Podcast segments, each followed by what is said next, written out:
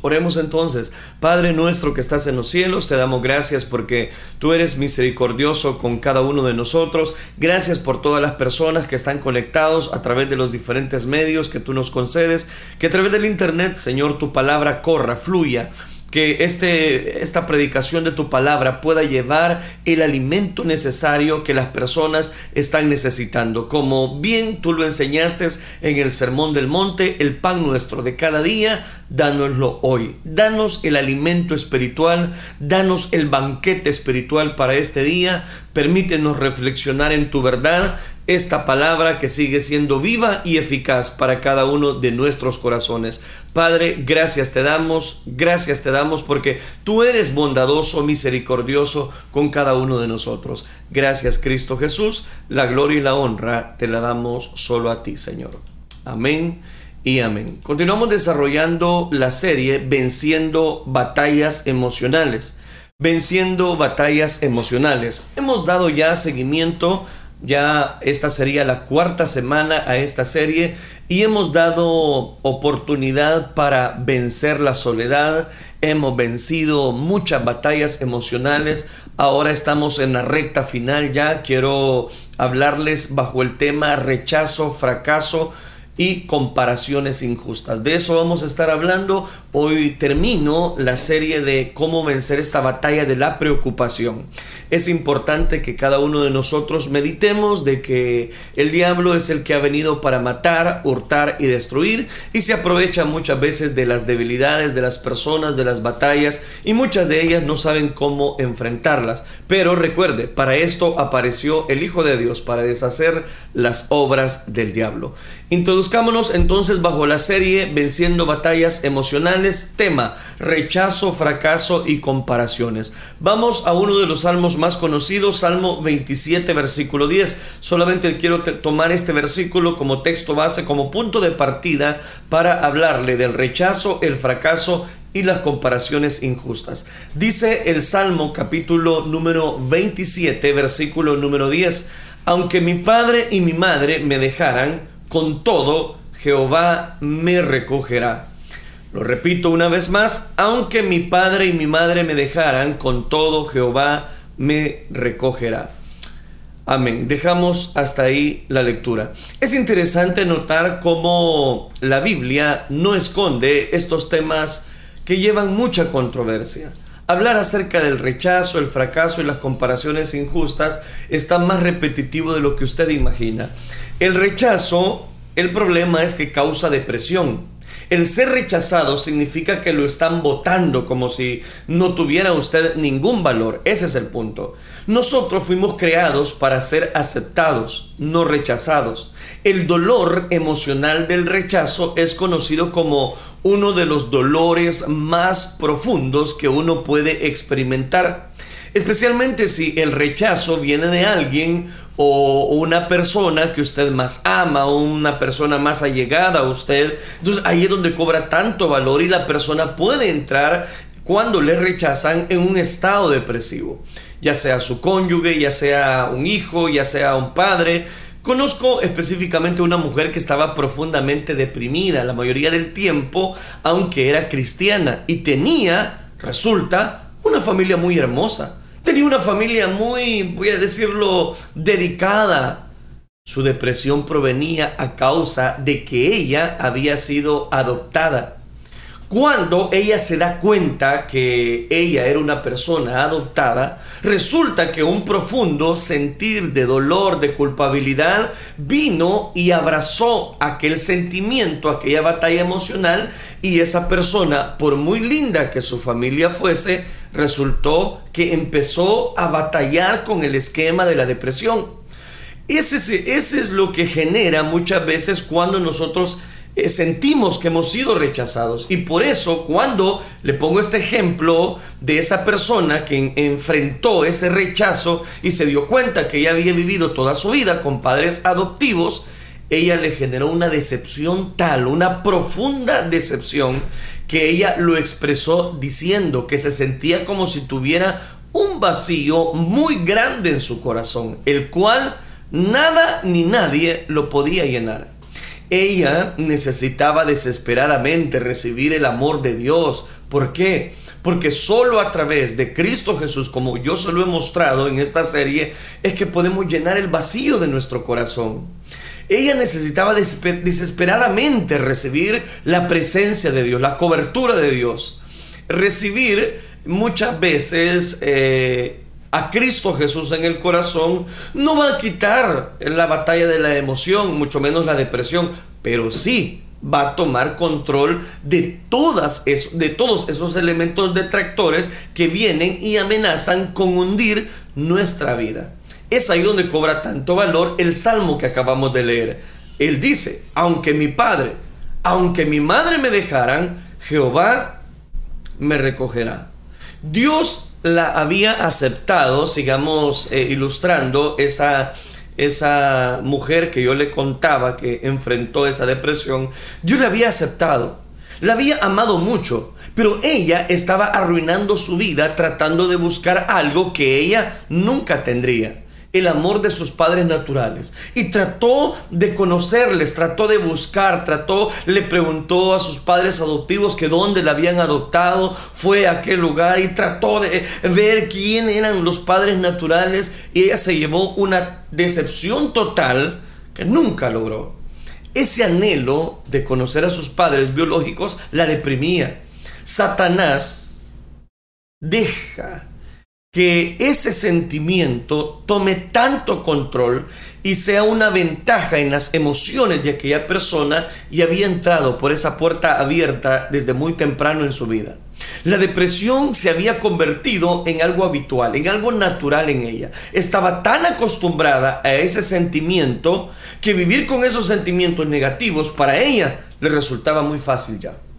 Cuando Jesús, y este es el punto, nos salva, es decir, cuando nosotros le entregamos nuestro corazón a Cristo de nuestros pecados, de nuestras emociones, Él toma el control, o por lo menos debería de tomar el control de nuestra vida. No que la sangre de Cristo no tenga el suficiente poder para cambiarnos, sino que la persona reciba a Cristo, pero en verdad como su Salvador personal. Es posible que todavía tengamos muchos sentimientos negativos, pueda ser. Es posible que todavía a estas alturas después de que le entregamos nuestro corazón a Cristo, sigamos teniendo luchas, batallas, sentimientos, rechazos. Pero en el momento de nuestra salvación, el momento en que aceptamos a Jesucristo como nuestro Señor, como nuestro Salvador y creemos en Él, recibimos el fruto del Espíritu Santo. Uno de esos frutos es la templanza. Gálatas capítulo 5 versículo 22 al 23 nos muestra el listado de esos frutos. Pero el de la templanza nos va a ayudar. Ese es el fruto del Espíritu que nos va a salvar de aquellas emociones negativas con las cuales muchas veces nos toca luchar. Nosotros aprendemos lo que la palabra de Dios tiene que decir de las emociones negativas. Después empezamos con la ayuda del Espíritu Santo a controlar todo lo negativo. Todo aquello que quiera tomar autocontrol, protagonismo en nuestra vida. Es ahí donde esta mujer joven, aunque cristiana, estaba viviendo en el mundo carnal. Ella estaba siguiendo los impulsos ordinarios. Ella necesitaba valorarse sobre la base de que Jesús la amaba suficientemente como para morir por ella. Necesitaba detener el sentimiento de que no era querida y que no tenía el suficiente valor porque sus padres la abandonaron. Ella obtuvo su victoria eventualmente porque fue una batalla larga y difícil, pero nunca es tarde para enfrentar nuestra batalla emocional. Si usted está deprimido, tal vez es porque hay una raíz de rechazo en su vida. Superar el rechazo no es fácil pero puede ser vencido a través del amor de Jesucristo. En Efesios capítulo 3, versículo 18 y aún el 19, Pablo oró, oró por la iglesia para que comprendieran con todos los santos cuál sea la anchura y la longitud y la profundidad y la altura y conocer el amor de Cristo que excede todo conocimiento para que seáis llenos de toda la plenitud de Dios. Deme tiempo. Observe todas las maneras por las cuales Dios enseña su amor por usted y supere eh, eh, cuando supera el rechazo que ha experimentado por parte de otra gente. Todos en algún momento determinado hemos sufrido rechazo. Todos en algún momento determinado hemos sentido que las personas no nos han valorado. Se lo voy a poner más claro. Cuando usted emigra de una ciudad y tiene que cambiarse eh, de escuela, de colegio y le toca ir por primera vez, usted ve rápidamente y analiza que hay grupos ya establecidos que fulanito están ahí estableciéndose con compañeros, se identifican unos más que otros, pero resulta que usted es primer día de clases después de tanto tiempo y usted dice, ¿y con quién me voy? ¿Con quién me voy? Y usted siente que unos lo rechazan. Esas ventanas que se dejan en el rechazo son las que el enemigo las aprovecha para, para hacernos sentir que no te va a ir bien a veces dejamos que cosas tan sencillas como eh, esa ocurran y nos reconocemos que ese es Dios demostrándonos su amor. Dios siempre va a estar ahí para aquellos que desean alcanzar la salvación y la vida eterna. Cada vez que Dios nos da su favor, nos enseña que Él nos ama, que Él nos capacita, que Él está dispuesto a ayudarnos, que nosotros no estamos solos. Hay tantas maneras en las cuales él nos enseña su amor. Hay tantas cosas. Solamente necesitamos observar cuidadosamente si tenemos una revelación profunda de amor de Dios y eso nos guardará de la depresión. Es decir, que sepamos evaluar lo que Dios está haciendo, hace cada día por cada uno de nosotros. Alguien dirá, no, es que Dios no hace nada por mí. No, Dios no me cuida. Al contrario, ni se imagina cuántas cosas Dios ha tenido que hacer en lo que va del transcurso, en las horas que van de este día, las horas que van de este nuevo mes. Usted ni se imagina cuántas cosas, de cuántas cosas Dios le ha librado, de cuántos accidentes, de cuántas dificultades. Ni se imagina cómo la mano poderosa de Dios tiene que mover piezas para que usted no sufra ningún daño. Cuando la gente nos rechaza, Jesús lo toma personalmente. Ese es el punto. Cuando usted lo rechazan, Jesús toma cartas en el asunto. Lucas capítulo 10, versículo 16 nos dice, el que a vosotros oye, a mí me oye. Y el que a vosotros desecha, a mí me desecha. Y el que a mí me desecha, desecha al que me envió. Piensen eso. Si alguien nos rechaza, Jesús lo toma personalmente. Es malvado rechazar a otra persona, definitivamente. Santiago capítulo 2 versículo 8, si en verdad cumplís vosotros la ley real conforme a la escritura, amarás a tu prójimo como a ti mismo, bien hacéis. Mas si hacéis acepción de personas, cometéis pecado y sois reconvenidos de la ley como transgresores. Note, estamos rompiendo la ley del amor aunque el rechazo es algo malvado, nosotros no tenemos que dejar que Satanás controle nuestras emociones y nos deprima. Romanos capítulo 12 versículo 21 nos dice, no seas vencido de lo malo, más bien vence con el bien el mal. Se lo repito, no seas vencido de lo malo, más vence con el bien el mal. Es bueno poner una sonrisa en nuestra cara y estar gozosos y encontrar un propósito. Esto vencerá el mal del rechazo y el resultado de la depresión. Ese fracaso nos va a lapidar. Nosotros estamos programados por la sociedad a creer que ganar es todo y que el éxito significa tener una vida eh, sin fracaso. Sin embargo, creo, y sin temor a equivocarme, que el fracaso es parte del verdadero éxito. Se lo voy a repetir. El fracaso es parte del verdadero éxito. Es que si no fracasamos, no valoramos. Lo que quiero decir con esto es que todo el mundo que va camino hacia arriba tiene cosas que aprender. La gente no es humilde automáticamente. Todos tenemos que luchar con una porción generosa de orgullo, incidentes de fracaso, producen humildad en nuestro carácter rápidamente. Cuando nosotros nos dejamos guiar por el Espíritu Santo, vamos a saber vencer cada una de nuestras batallas, sean físicas, emocionales o espirituales. Pedro fue un apóstol poderoso. Podemos decir que Pedro fue un éxito y llegó a la cima. Él obedeció al Señor, logró grandes cosas para el reino a través de Pedro, pero Pedro fracasó miserablemente cuando le negó al maestro tres veces. Y lo peor que el Señor ya le había dicho, hey, mira Pedro, Satanás te ha pedido para zarandearos como trigo, pero yo ya rogué para que tu fe no falte.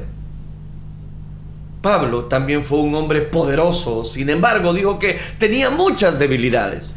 David fue tremendo rey, salmista, profeta, pero fracasó cuando cometió ese adulterio con Betsabé y ordenó que mataran a Urias. Todos esos fueron fracasos de grandes personajes. Hoy día nosotros tenemos que la bondad de Dios Hoy día nosotros tenemos la bendición de parte de Dios. Hoy día podemos darle gracias a Dios. ¿Por qué? Porque Él nos cubre con su manto de amor, con su misericordia, con su bondad, con su gracia. Cuando nosotros en ocasiones eh, buscamos, voy a decirlo, el refugio eh, de esa batalla emocional en nuestra mente, lastimosamente vamos a salir más decepcionados. Mis fracasos muchas veces me han decepcionado y a veces eh, no solamente me han decepcionado, nos desalientan hasta punto que nos deprimen. Esa era normalmente una reacción hasta que entendí que Dios usa mis debilidades para bien, desarrollando mi carácter para hacerme una mejor persona. El fracaso le sobreviene a una persona cuando pierde su deseo. Cuando pierde su deseo de seguir luchando, de seguir perseverando, de seguir aprendiendo. Mantengo la perspectiva que Satanás me puede tumbar en cualquier momento. ¿Me está escuchando? Usted puede tener mucho tiempo en la vida espiritual, pero Satanás siempre anda al acecho de su vida, aun cuando usted ya tenga tiempo de estar perseverando en el Evangelio de Cristo Jesús. Cuando nosotros mantenemos la perspectiva en el Hijo de Dios, no habrá sentimiento de culpabilidad, no habrá, mm, eh, voy a decirlo de esta manera, un problema tan fuerte que usted no lo pueda lograr vencer. Debemos aprender a separar nuestro yo de nuestros puedo. Tal vez puedo fallar en algo, pero yo no soy un fracaso. Tal vez puedo fallar en esto, pero yo no soy una persona fracasada. En el nombre de Jesús, yo me voy a levantar. Soy un hijo de Dios. Soy una persona que busca agradar a Dios. ¿Por qué digo eso? Porque hay tantas personas que el enemigo les ha hecho creer que no pueden valorarse a sí mismas. Que es más, les ha hecho creer que no tienen un valor. Pero en esta hora yo quiero decirle que usted es un hijo de Dios, usted es una hija de Dios. El fracaso no causa la depresión, es nuestra actitud hacia el fracaso. Se lo repito, el fracaso no causa la depresión, es nuestra actitud hacia el fracaso. Si creemos que Dios es mayor que nuestros fracasos, entonces no tiene ningún poder sobre nosotros. Nuestra debilidad es una oportunidad para Él mostrar su fuerza. Aquí quiero citarle Romanos capítulo 5 versículo 20, que nos dice, pero la ley se introdujo para el pecado abundase, mas cuando el pecado abundó, sobreabundó la gracia de Dios. ¿Cómo puede fallar alguien con un sistema así? No permita no permita que sus debilidades y fracasos lo depriman. Gócese en el conocimiento de que gracias a Jesús usted no tiene que permanecer en esa condición. Que usted a abrazar a Cristo Jesús se puede levantar de cualquier fracaso, de cualquier desilusión que usted ha tenido. Muchas de las personas que viven sin el Señor en sus vidas sufren de depresión cuando las cosas fallan. Pero nosotros, podemos ir a Jesús. Me, está escuchando, usted que es cristiano, acuda a Jesús. Preséntese delante de Él. Eso le debe llenar de felicidad. Eso le, le debe llenar de una satisfacción en la cual Dios está con usted. En la cual Dios es el que toma control de nuestra vida. En el cual Dios nos da su bendición. Hablemos de las comparaciones injustas. ¿Qué pasa con esas comparaciones injustas? La depresión puede ser causada cuando comparamos nuestras vidas con las de otros. Podemos mirar a otras personas y preguntarnos, ¿por qué no somos como ellos? ¿Por qué no nos, eh, voy a decirlo, parecemos a ellos? ¿Por qué no conocemos lo que ellos conocen? ¿Por qué no poseemos lo que ellos poseen? ¿O por qué no hacemos lo que ellos hacen? Es interesante notar que Satanás nunca indica que ellos no tienen, solamente lo que ellos tienen y nosotros no tenemos. Los otros pueden tener algunas cosas, otras personas, que nosotros no tenemos, pero también nosotros tenemos algunas cosas que ellos no tienen. Debemos creer que Dios equipó a cada uno de nosotros con justamente lo que necesitamos para cumplir.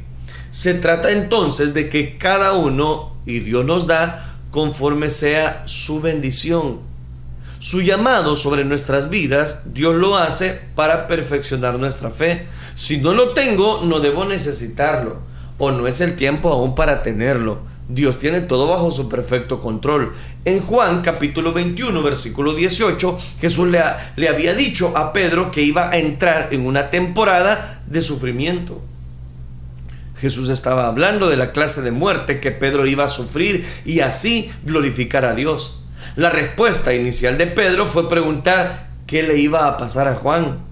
Jesús prontamente le respondió, si quiero que él quede hasta que yo venga, que a ti. Como diciendo, ¿qué te importa? Sígueme tú.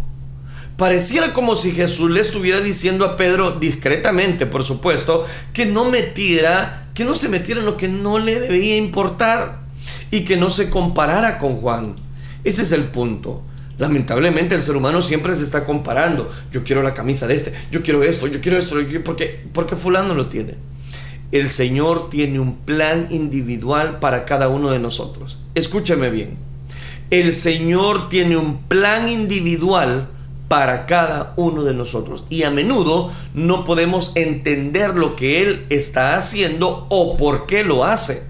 Miramos a otra persona como el patrón, como lo que debería sucedernos, pero ellos no pueden ser el patrón porque Dios tiene un patrón diferente para cada persona. El hecho de que todos tenemos huellas digitales diferentes es la prueba de que no debemos competir entre nosotros y vivir en comparaciones injustas. Es injusto compararnos con otros, es injusto para nosotros, para ellos y, por qué no decirlo, también para Dios. Esto pone presión en nuestras relaciones y le dice a Dios, quiero limitarte a esto y nada más. ¿Qué tal si Dios termina eh, dándole algo mucho mayor de lo que usted se imagina. Nosotros estaríamos satisfechos con lo que vemos que otros tienen, pero Dios puede ir más allá de lo que nosotros pensamos. Él puede ir más allá de lo que nosotros le pedimos. Gálatas capítulo 5 versículo 26 nos enseña que no debemos ser envidiosos ni celosos el uno del otro. No debemos competir el uno con el, con el otro. No debemos imitar, no debemos compararnos con otras personas. En Proverbios capítulo 14, versículo 30 añade, mas la envidia es carcoma de los huesos. Todo se siente como si se hubiera derrumbado. ¿Se está dando cuenta? Cuando nosotros comparamos la batalla emocional de la depresión, empieza a trabajar en nosotros. ¿sí? Ya ves, es que la otra persona tiene más, más cosas que tú, tú no las tienes, tú tienes que hacer algo más. Es ahí donde la batalla emocional de la depresión encuentra mucho protagonismo en su corazón, porque usted ha alimentado esa batalla emocional. En vez de combatirla, usted la ha abonado. Galatas 6:4 nos dice, así que cada uno examine su obra y entonces tendrá gloria solo respecto de sí mismo y no en otro. En otras palabras, nuestra meta debe ser lo mejor que puedo ser. Debemos hacer lo que creemos que podemos ser sin provocar ser más grande que otra persona. Sin, ser más grande, sin sentirnos mejor con respecto a nosotros mismos. Cuando nuestro valor como individuos es basado en Cristo, somos libres de la agonía, de la competencia, de las comparaciones, etcétera, etcétera. Esa libertad va a desatar algo, va a desatar el gozo. Ese gozo es el resultado de ser agradecido en todo cuando consideramos ser bendecidos por estar vivos, por poder respirar, por conocer a nuestro Señor Jesucristo, por seguir peleando la buena batalla, esa batalla de la vida espiritual. La depresión, ¿qué es lo que va a generar? Va a generar más depresión. Cuando una persona, cuando las amistades que escogemos son importantes porque podemos empezar a parecernos a ellos, va a resultar en una mayor depresión. Daniel era un gran hombre de integridad y excelencia. Estoy hablando de Daniel el de la Biblia. Y sus amigos eran iguales. Daniel no se comprometió y tampoco se comprometieron Sadrach, Mesach y Abednego. Una persona deprimida, negativa, es insoportable. Si aquellos alrededor de la persona no son cuidadosos, se encontrarán comenzando a sentir lo mismo lo mismo. De modo que la persona deprimida, si usted tiene que estar alrededor, voy a decirlo, de alguien que con regularidad está deprimido, manténgase cubierto con la sangre de Jesús y pida la protección contra el espíritu de depresión. Asegúrese de ser más agresivo contra la depresión que ella contra usted. El Salmo capítulo 1, versículo número 1 nos dice que no nos sentamos inactivos es decir, en silla de escarnecedores se ha sentado, sino que en la ley de Jehová está su delicia. Creo firmemente en ayudar a la gente y que las personas necesitan ayuda. No todas la reciben, pero todas las necesitan. Y esto incluye personas deprimidas. Pero hay veces que ellos no quieren ayuda, ellos quieren seguir deprimidos. Aunque usted no me lo crea, eso sucede. Hay personas que usted identifica que necesitan ayuda y uno dice, vaya, le voy a ayudar, véngase, vamos a orar, vamos a compartir versículos que le van a ayudar a usted. Pero la persona dice, ¿y, cuándo va a ser eso? Ahora, ya, ahorita, empecemos. No, es que no tengo tiempo. La otra semana. He tratado con individuos que son tan negativos que no importan las cosas buenas que sucedan. Ellos siempre responden con algo agrio, con algo negativo. La gente deprimida quiere que otros estén deprimidos. La alegría los irrita. En realidad, esto irrita el espíritu malo que los está oprimiendo. No estoy diciendo que las personas deprimidas están poseídas por el diablo. No estoy diciendo eso. Digo que la depresión es el resultado de un espíritu malo que los está oprimiendo. Sabemos que todas las cosas malas malvadas vienen de Satanás. Lo sabemos muy bien. Y sus demonios, entonces, ¿qué hay que hacer? Pues vamos a enfrentarlos. Vamos a enfrentarlos y a no ser ofendidos por él mismo. Si usted suele, suele ser atacado por la depresión y sinceramente quiere vencerla, una de las cosas que puede hacer es asegurarse de pasar tiempo con personas felices. Pero si usted se rodea de personas negativas, siempre usted va a ser una persona negativa. Va a hablar lo que ellos hablan. Los espíritus y la unción son transferibles. Es por eso que imponemos manos sobre la gente. Esto es una doctrina bíblica. 70 hombres fueron escogidos para ayudar a Moisés en el ministerio al que Dios lo llamó. Primero, ellos tenían que rodear a Moisés, pararse junto a él. Y Dios procuraría que el espíritu que estaba sobre Moisés se extendería sobre ellos. Un principio verdaderamente poderoso. Mi personalidad necesita cambiar. Una de las cosas que necesitaba cambiar era quizás, puede ser, lo voy a tomar como un ejemplo, la inestabilidad de los diferentes temperamentos que surgen en la persona. Dios entendía por qué muchas veces las personas necesitan pasar por estos momentos una de esas personas a las cuales nosotros podemos buscar consuelo, paz y, por qué no decirlo, satisfacción, es cuando nosotros buscamos de su gracia. Si usted está luchando contra la depresión, recuerde que sus amistades, sus relaciones son muy importantes. No se asocie con gente deprimida. No se asocie con gente que dice, no, es que yo no puedo, yo no puedo, yo no puedo. Si usted quiere vencer la depresión, busque personas que le van a ayudar a salir adelante. Lo último que necesitamos cuando estamos experimentando luchas con la depresión es reunirnos con otras personas que están deprimidas, desalentadas y siempre hablando de sus problemas. Necesitamos reír, necesitamos cantar, necesitamos regocijarnos ocasionalmente. Y, por qué no decirlo, gritar y pensar cosas agradables bajo la voluntad del Señor. Escuche lo que el Señor dice acerca de usted. Y lo que el Señor dice acerca de usted son palabras de bendición. Dios no quiere que nos sintamos frustrados y condenados. Dios quiere que entendamos que Él nos acepta y nos ama tal y como somos. Con una nariz toda feíta, así lo ama Dios. Es que lo creó, pues. Con un pelo que quizás a usted no le gusta, pero así Dios lo ama a usted. Satanás trata de decirnos lo que no somos, pero Dios sigue tratando de decirnos lo que sí somos sus amados hijos. Somos sus amados hijos que son bien agradables para Él. Dios nunca nos recuerda de cuán lejos hemos caído. Él siempre nos recuerda de cuán lejos nos hemos elevado. Él nos recuerda de cuánto hemos vencido, cuán bien estamos, cuán preciosos somos para Él y cuánto Él nos ama. Quiero recordarle, Él te ama tanto. Alguien dirá, ¿a mí? ¿Sí a usted? Dios le ama tanto que usted ni se imagina.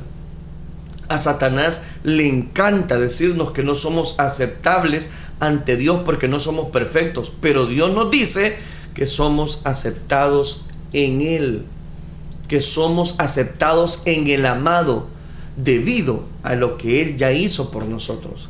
Tengo que terminar.